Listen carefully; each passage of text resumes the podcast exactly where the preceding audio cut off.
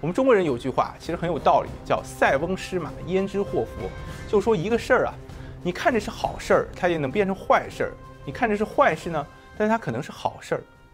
比如曹操打董卓，在汴水之战中，曹操被打的是落花流水，所有队伍都损失殆尽，曹操也只身逃亡。这件事情看起来是坏事啊，但它却可能变成好事。为什么这么说呢？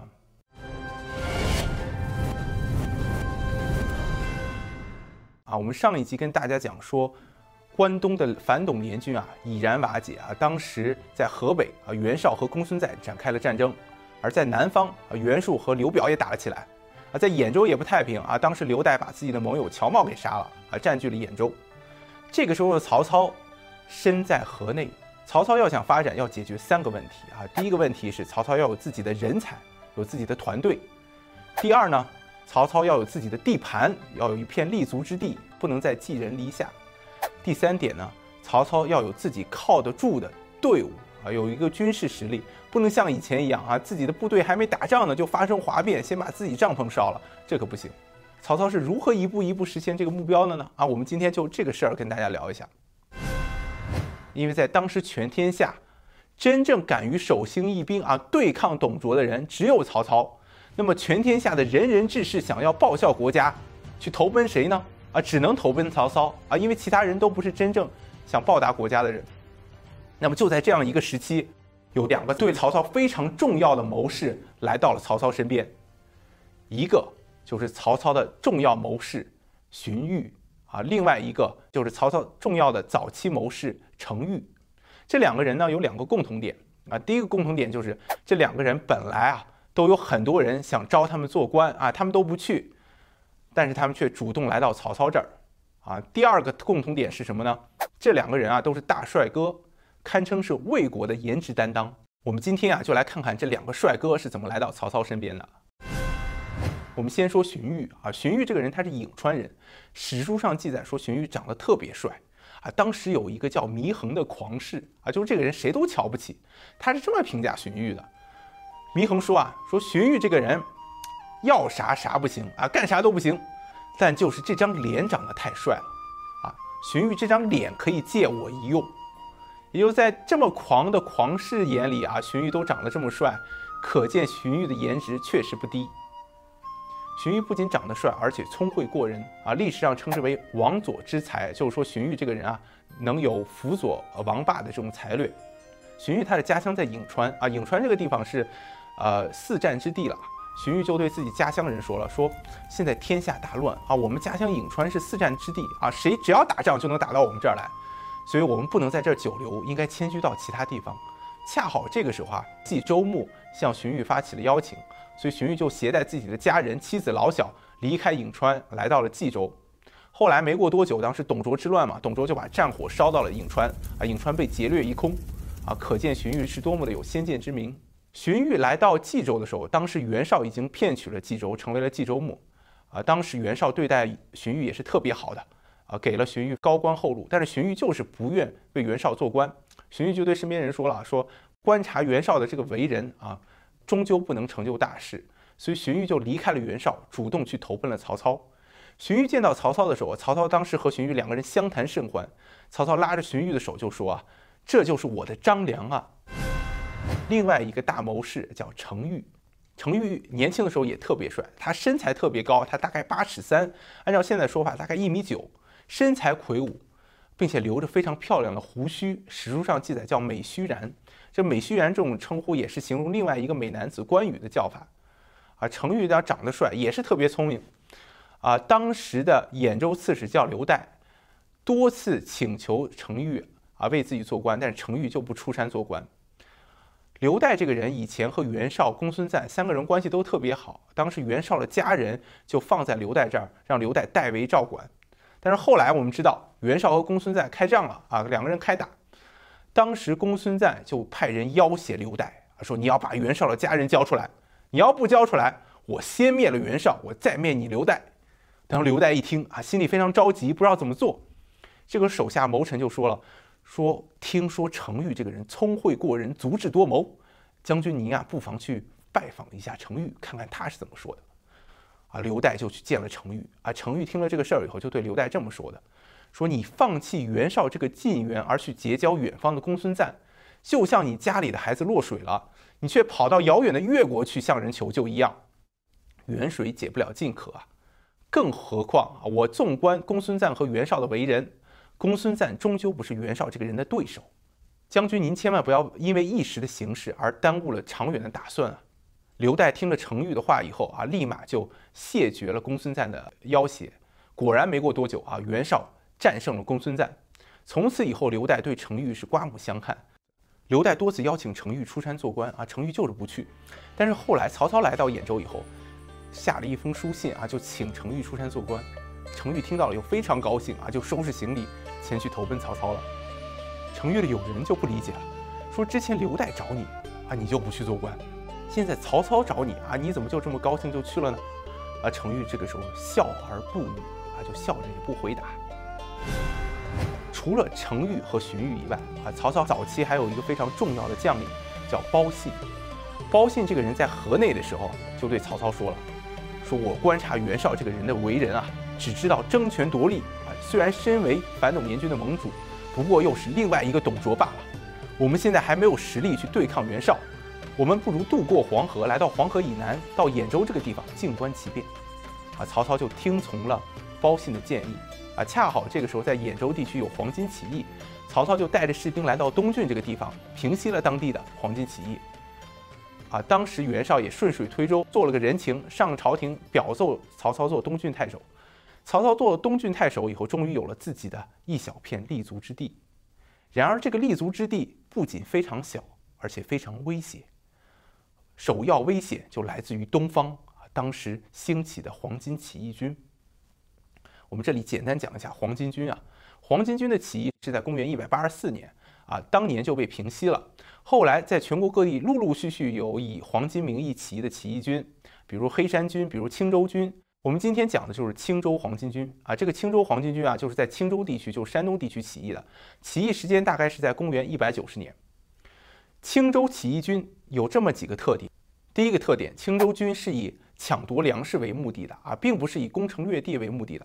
所以青州军往往到了一个地方啊，我就把当地的粮食抢了，吃饱了，然后就换一个地方继续抢，他不在一个地方停留。黄巾军不组织社会生产，它对社会造成的破坏是极其大的。黄巾军的第二个特点是什么？就是黄巾军的人数越走越多。为什么呢？啊，很好理解，因为黄巾军到了一个地方，就把一个地方抢空了啊，粮食都吃空了。那么当地的农民怎么办呢？我没吃的，那最好的方式就是加入黄巾军啊，我们一起去抢下一个地方。黄巾军的第三个特点就是，黄巾军人数众多，但这里面并不都是士兵，黄巾军是拖家带口，里面男女老少什么人都有。所以，我们历史上看说有几十万黄巾军，其中能打仗可能就不足十万。当时的青州黄巾军在山东境内啊辗转反侧，先是在泰山被泰山太守应绍打败，然后往北走，渡过黄河和济水，来到了北方。啊，我们这里顺便聊一下这个呃中国古代这个河流，就黄河和济水。黄河和济水在三国时期是并行的两条河流，但是黄河后来经过多次改道。抢夺了济水的这个河道，所以我们现在看到在山东流域的这个黄河，其实古时候它是济水的河道。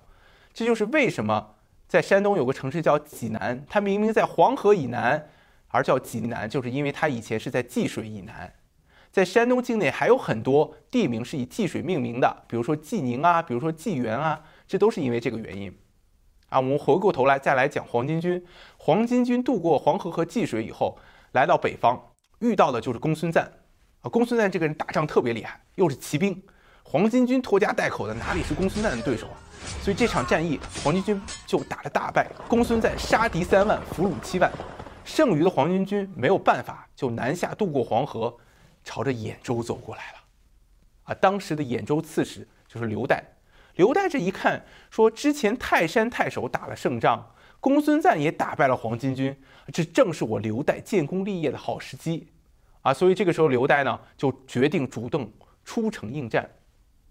就手下人啊就不赞同啊。当时包信就劝刘岱说：“我们不要出城迎战，黄巾军人多势众，而我们现在士气低落，我们应该固守城池。